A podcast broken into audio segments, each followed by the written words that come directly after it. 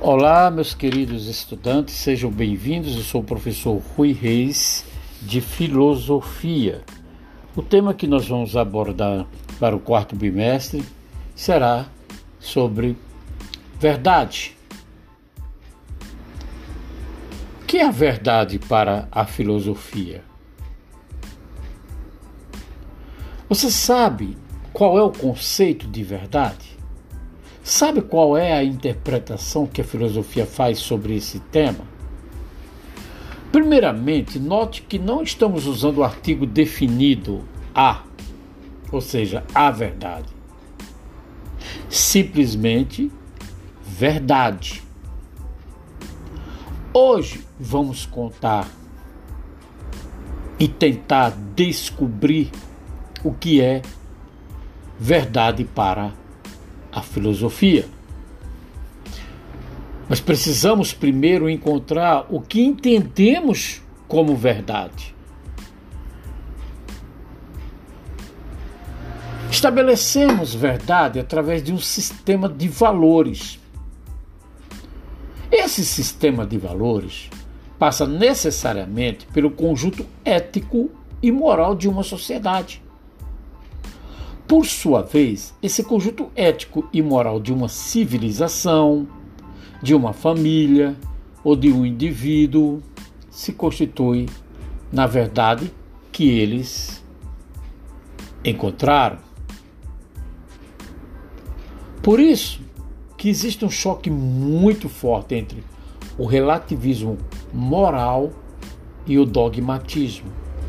Mas, professor, afinal de contas, o que é relativismo moral? É uma posição metaética em que o julgamento moral ou de valores variam conforme entidades diferentes, como indivíduos, culturas e classes sociais que as propõem. O relativismo moral faz com que verdade seja algo vinculado à moral daquele grupo. Por exemplo, você está aqui um exemplo de uma sociedade indígena. Ela possui princípios éticos que permitem a prática do infanticídio. Nossa, professor, infanticídio. Que horror! Sim. Por exemplo, se nascer o terceiro filho e não existirá alguém que possa ser, se responsabilizar pela criança, ela será morta. Isso mesmo. Chocante, não é? Isso acontece porque, se houver, na concepção deles, né? Se houver alguma invasão na tribo e todos precisarem fugir, o pai conseguirá carregar apenas um filho e a mãe outro. Você pode estar aí abismado, né? E pensando, nossa, que horror. Pois é. Né? Para nós essa prática é assustadora. Mas essa é a verdade para aquele grupo. Não é? É a verdade. Eles acreditam nisso. Outras pessoas com princípios e valores diferentes não vão aceitar essa verdade. Não é verdade? Olha aí a verdade. Alguns dirão que é preciso intervir.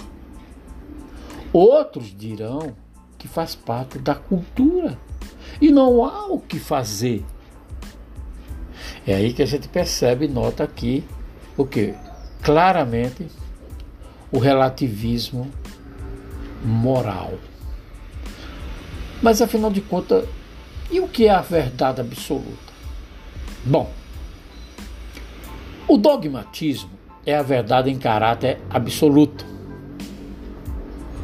Ele apresenta uma série de princípios e valores que são indiscutíveis. Podemos destacar, por exemplo, as religiões.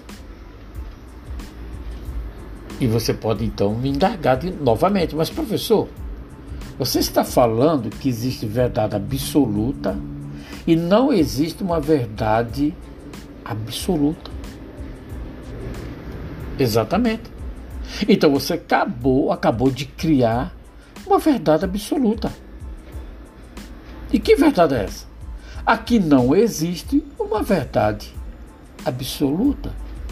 Vê só como é um assunto um pouco complexo e complicado. Eu vou citar um exemplo no cristianismo, por exemplo, né?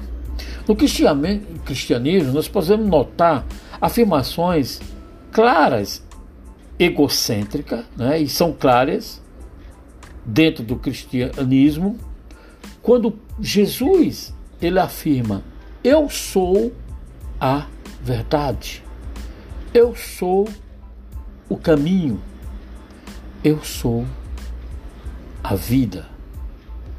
Portanto, ele é a verdade, ele é o caminho, ele é a vida. Ok? Você tem aí o artigo definido em cada conceito: o caminho, a verdade, a vida. Mas o que que isso, professor, vem a, a acrescentar na, na, na história do, do cristianismo? O artigo definido, quando ele coloca o artigo definido, eu sou o, eu sou a, o caminho, a verdade, a vida, não te dá a possibilidade de contestação. Não é verdade? Então você não vai contestar o que, que Jesus Cristo já disse. Ele é a verdade, ele é o caminho, ele é a vida. Porque quando ele fala, eu sou o caminho, ele não abre espaço para que outros caminhos, né, a não ser o dele. Não há outro caminho a não ser ele. Quando ele fala a verdade, ele não te dá também a possibilidade de uma outra verdade que não ele. E o caminho? Não há outro caminho para o conhecimento de Deus. Não o caminho dele, de Jesus, mas ele mesmo. Ele é o, o caminho. Agora nós vamos ver nesse contraponto alguns filósofos da época, como Rousseau, Sartre, Nietzsche e Foucault. Cada um vai ter uma visão diferente dentro do seu tempo sobre verdade. O filósofo alemão Husserl, ele vai dizer que a verdade se dá através dos fenômenos que são observáveis, perceptíveis e sensíveis. É o que chamamos isso de fenomenologia. Jean-Paul Sartre, filósofo francês, Sartre, do contexto do final da Segunda Guerra Mundial, vai levar em conta um existencialismo. Para ele, a verdade está na essência do indivíduo. Ela é resultado dos valores de uma sociedade.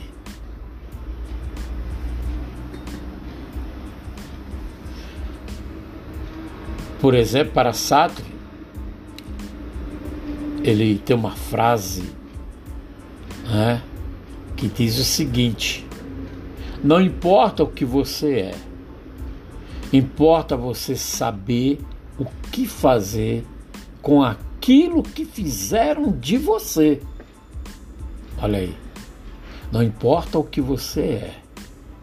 Importa você saber o que fazer com aquilo que fizeram de você. Nietzsche, nascido na Alemanha, faz uma crítica forte ao pensamento clássico, ao mundo das ideias de Platão e Sócrates. Ele vai defender que a verdade não existe. E Michel Foucault, é? contemporâneo francês Foucault, ele vai dizer que para ser verdade, ela precisa ser livre totalmente.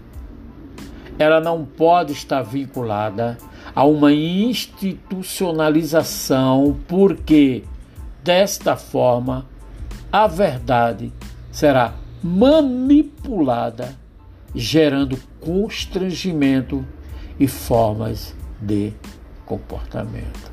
É, Foucault ele vai mais, ele é mais agressivo, mais forte, ele é mais contundente, né, nessa sua ideia. Ele diz que não pode estar vinculado à institucionalização. Aí a gente volta para a verdade das igrejas, né, pregada pelas igrejas, né, pelo cristianismo. Então, quando é manipulada dessa forma, ela pode gerar o que? Constrangimento e formas de comportamento. Eu sou o professor Rui Reis, de Filosofia. Espero que vocês tenham gostado desta aula contextualizada sobre verdade. Bons estudos para todos e fique em casa.